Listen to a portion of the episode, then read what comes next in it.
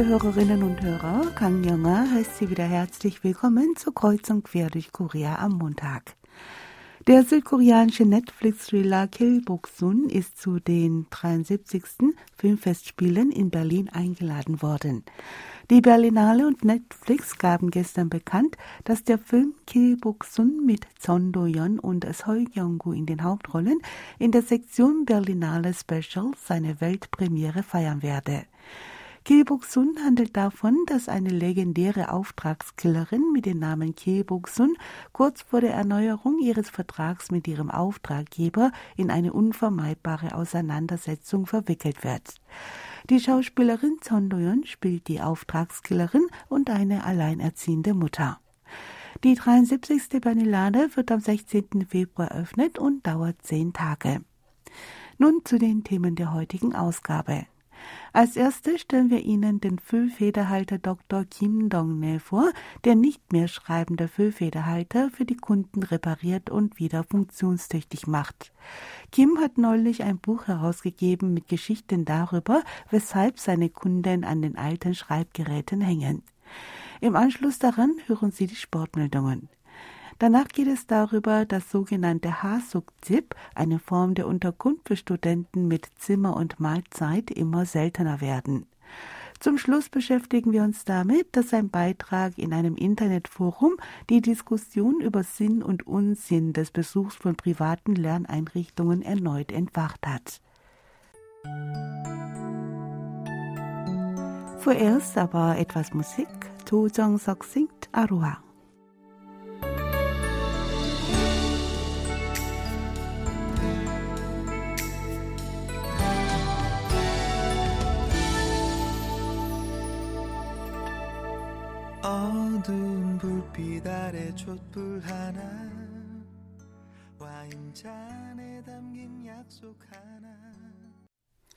Kugelschreiber und Füllfederhalter nutzen sich mit den Jahren ab und sind eines Tages nicht mehr zu gebrauchen.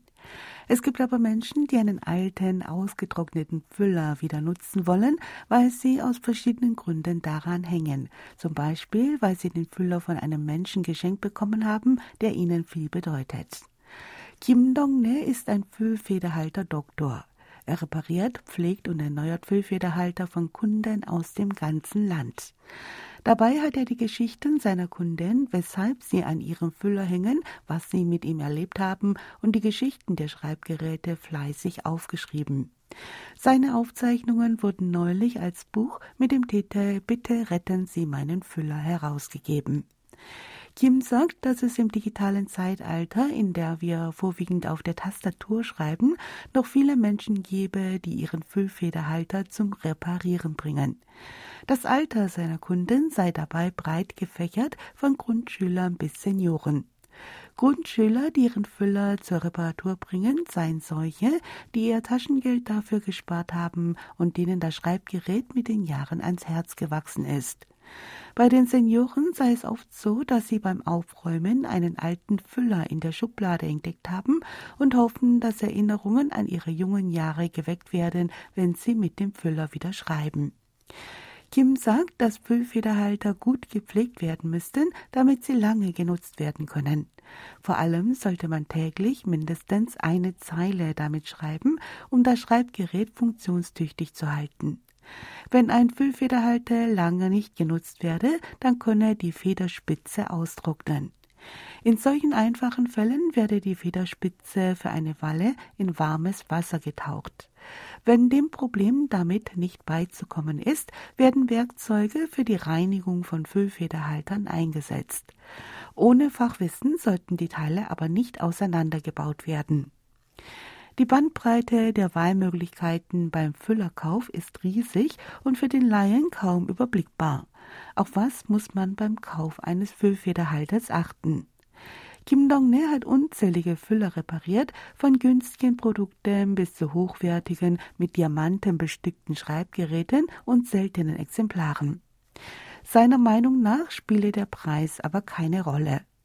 Die Technik der Herstellung von Füllfederhaltern sei heute so weit fortgeschritten, dass es bei der Schreibqualität kaum Unterschiede gäbe.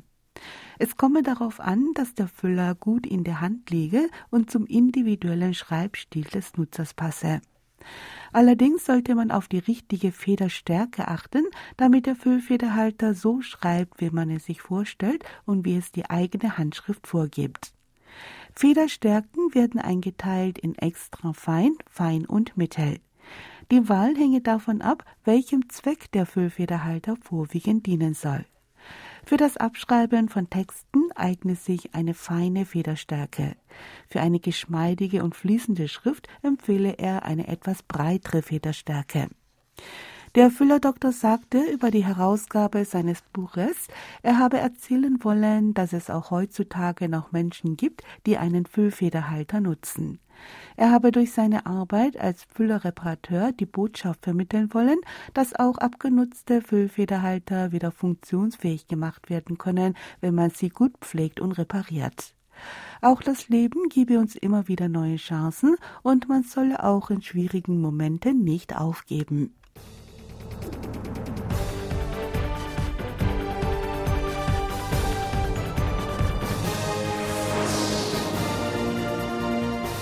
Hören Sie nun die Meldungen vom Sport. Mit dabei ist auch heute Sebastian Ratzer. Hallo, liebe Hörer. Eisschnellläuferin Kim Min-son hat bei der Winteruniversiade über 1000 Meter mit einem Streckenrekord gewonnen. Bei dem Wettbewerb in Lake Placid kam die Südkoreanerin mit einer Minute 20,46 Sekunden als erste von 35 Teilnehmerinnen ins Ziel. Kim war in der letzten Gruppe auf der Außenbahn gestartet. Die ersten 200 Meter absolvierte sie jetzt erst in 18,52 Sekunden. Danach war sie auch auf den restlichen Abschnitten am schnellsten und konnte mit deutlichem Vorsprung ins Ziel kommen. Kim hat als einzige Teilnehmerin eine Zeit im Bereich von einer Minute und 20 Sekunden geschafft.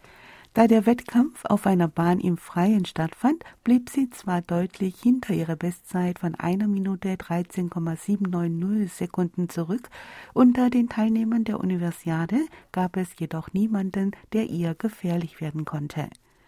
Kim In-son ist in der aktuellen Saison bei Weltcups über 500 Meter äußerst erfolgreich und zählt auf der Kurzstrecke zur Weltspitze.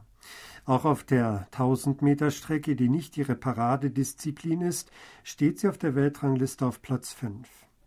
Landsmännin Park Chewon gewann bei der Universiade über 1000 Meter mit einer Minute 21,85 Sekunden die Bronzemedaille.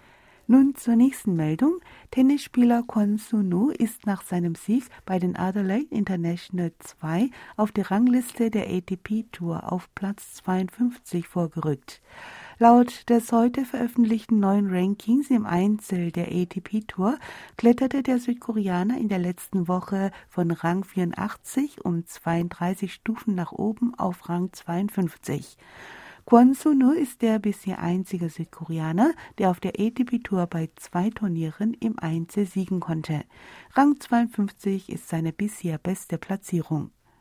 Auf den Spitzenplätzen gab es im neuen Ranking keine großen Veränderungen.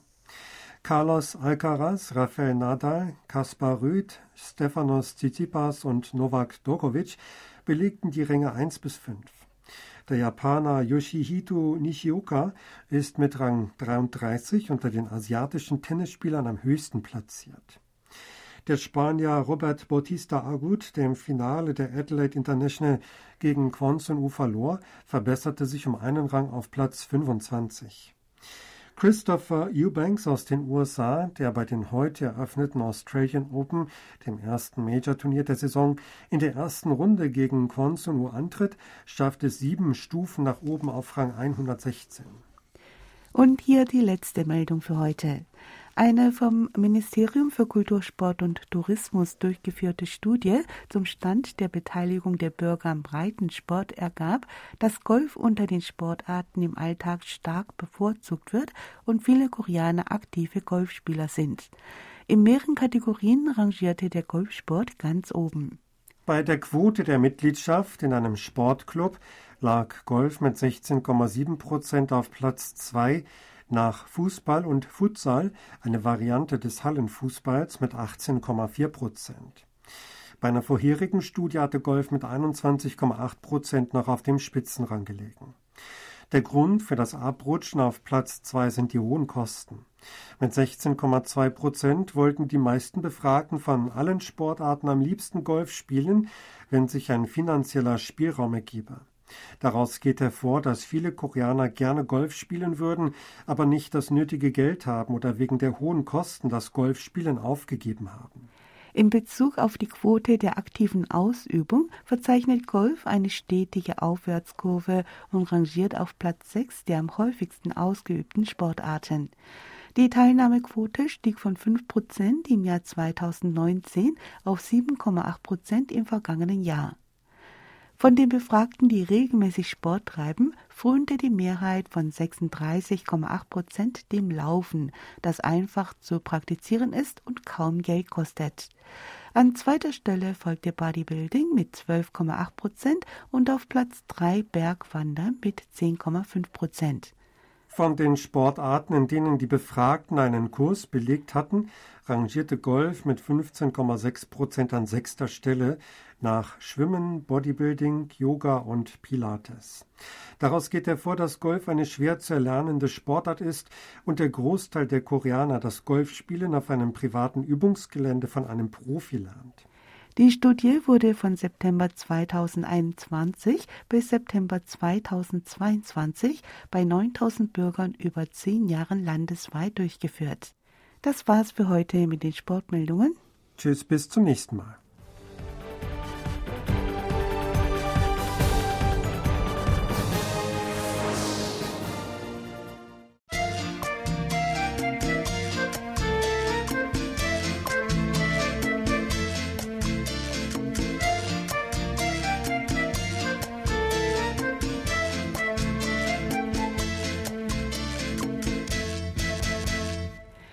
Beitrag im Internet zu Ausgaben für den Besuch von privaten Lerneinrichtungen sorgt seit Tagen für Gesprächsstoff.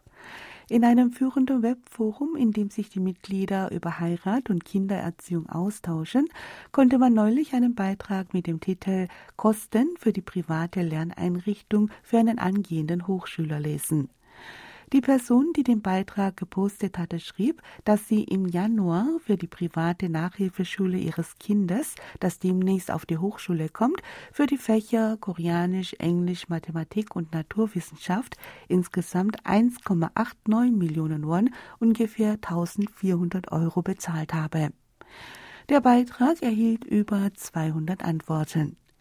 Mitglieder des Forums, die sich in einer ähnlichen Situation befanden, bestätigten, dass sie einen ähnlichen Beitrag für die Sonderbetreuung in den Ferien ausgegeben hätten. Einige schrieben, dass man mit noch höheren Ausgaben rechnen müsse, wenn das Kind ins letzte Schuljahr komme und für die Uni-Aufnahmeprüfung lerne. Es gab auch viele Fragen zu dem Beitrag. Zum Beispiel fragten einige, wie viele Stunden die Schülerin oder der Schüler in der privaten Nachhilfeeinrichtung verbringen müsse. Die Verfasserin des Beitrags schrieb, dass es je nach Wochentag unterschiedlich sei. Gewöhnlich beginne der Unterricht um 8.30 Uhr und ende abends um 22 Uhr. Mitglieder, deren Kinder viel jünger sind, fragten, was passiere, wenn das Kind, das noch in den Kindergarten gehe, noch keine private Nachhilfeeinrichtung besuche. Die außerschulischen Aktivitäten wie Musik und Sport kosteten schon über eine Million Won im Monat. Ein Mitglied schrieb, dass es schon Angst vor der Zukunft habe, obwohl das Kind noch die Grundschule besuche. Der Beitrag verbreitete sich in Kürze im Internet und löste unter Netzbürgern in mehreren Online-Foren eine hitzige Debatte aus. Im Internetforum für Frauen Toku wurde der Beitrag über tausendmal kommentiert. In den Kommentaren hieß es beispielsweise, dass es vor zehn Jahren genauso war und dass eine Million Won im Monat für den Sonderunterricht in vier Fächern noch akzeptabel seien. Oder man könne nicht anders, als sich dem Trend anzuschließen, da ansonsten das eigene Kind zurückbleiben könne. Es gab aber auch viele kritische Kommentare, die in dem Aufwand den Ehrgeiz der Eltern sahen. Einige schrieben, dass man wegen des Nachhilfeunterrichts kaum Zeit habe, den Lernstoff zu verdauen. Die Pendezeit zum Hagwon solle man nutzen, um sich selbst mit dem Lernstoff auseinanderzusetzen. Einige Nutzer des Webforums wurden in ihrer Entscheidung bestätigt, nicht zu heiraten und keine Kinder zu bekommen. Eine vom Koreanischen Institut für Bildungsentwicklung bei ungefähr 5000 Personen durchgeführte Umfrage ergab, dass mit Stand 2020 94,3 Prozent der Befragten die Ausgaben für die private Lernhilfe der Kinder zur Last fielen. Verglichen mit 2001 ist dies ein Anstieg von 12,8 Prozent. Gefragt nach den Gründen, weshalb sie die hohen Ausgaben für den außerschulischen Unterricht tätigen, gaben die meisten bei der Umfrage im Jahr 2001 an, sie fürchteten, das Kind könne ansonsten zurückbleiben. 2020 war aber die am häufigsten gegebene Antwort, ihr Kind solle anderen Schülern voraus sein. Laut dem Institut für Bildungsentwicklung steigen die Gesamtausgaben für den privaten Nachhilfeunterricht von Jahr zu Jahr. 2015 betrugen sie 17,8 Billionen Won, 2019 gaben Koreaner für private Lerneinrichtungen 21 Billionen Won aus.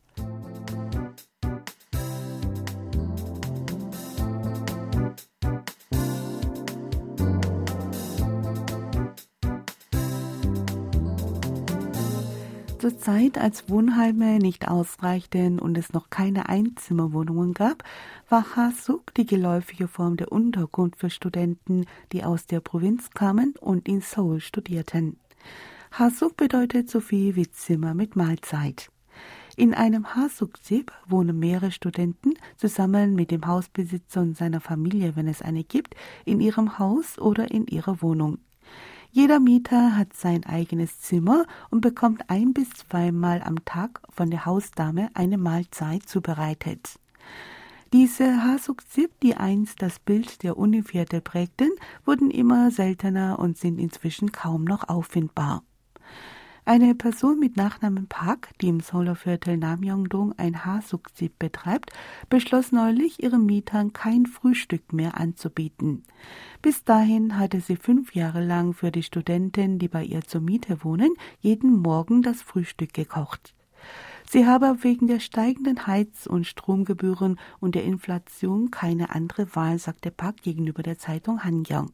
Eine von Hanyang durchgeführte Untersuchung ergab, dass es in dem Studentenviertel Shinchon noch 43 solcher Hasukjip gibt, wo die zur Miete wohnenden Studenten eine oder mehrere Mahlzeiten am Tag bekommen. Vor der Kongo-Universität gäbe es noch drei und im vierten Höchstokdong nahe der Chungang-Universität gäbe es noch zwei Hasukjip. In einigen Univierteln wie Hewadong komme diese Art des Wohnens für Studenten nicht mehr vor. Eine Person mit Nachnamen Kim, die seit 20 Jahren unweit der U-Bahn-Station Shinchon, wo viele Unis angesiedelt sind, ein Immobilienvermittlungsbüro betreibt, sagte, dass verglichen zu vor etwa 20 Jahren 90 Prozent der Zimmer mit Mahlzeiten für Studenten verschwunden seien. Früher habe es viele Studenten oder Eltern von Studenten gegeben, die nach einem Hasukzip suchten. Heute frage kaum jemand mehr danach. Ein Zimmer in einem Hasuk-Zip zu mieten ist günstiger als eine Einzimmerwohnung. Die Miete für ein etwa ein Quadratmeter großes Hasuk-Zimmer liegt bei etwa 400.000 Won, rund 300 Euro. In dem Preis waren Frühstück und Abendessen inbegriffen, was diese Form des Wohnens für Studenten besonders attraktiv machte. Eine Person mit Nachnamen Nam, die im Viertel Shinchon ein Hasukzip betreibt, sagte, dass sich in der Vergangenheit Studenten auf die Suche nach einem Zimmer in einem Hasukzip machten, sobald sie die Zulassung für die Uni erhielten. Zurzeit gäbe es aber kaum noch Anfragen. Hasuk-Zip-Betreiber beklagen, dass es sich nicht mehr lohne, den Mietern Frühstück und Abendessen anzubieten. Mit 300 bis 400.000 Won Miete pro Zimmer kämen sie kaum noch über die Runden. Es gibt auch die Meinung, dass Studienanfänger nicht mehr unbedingt das Gefühl brauchen, in einer Gemeinschaft zu leben und eher ungern mit fremden Personen unter einem Dach leben. Dem Soziologen Tö Hang-sok zufolge seien Studenten aus den höheren Semestern gegenüber einer Gemeinschaftskultur nicht abgeneigt und sie müssen berücksichtigen, dass sie schnell einen Job finden müssen. Erstsemester fühlten sich hingegen unter fremden Menschen schnell unwohl.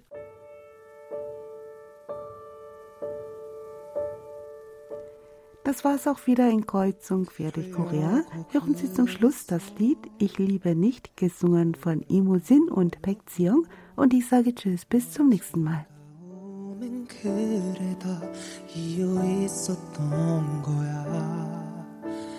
나를 만지는 너의 손길 없어진 이제야 깨닫게 되었어. 내 맘 떠나간 것을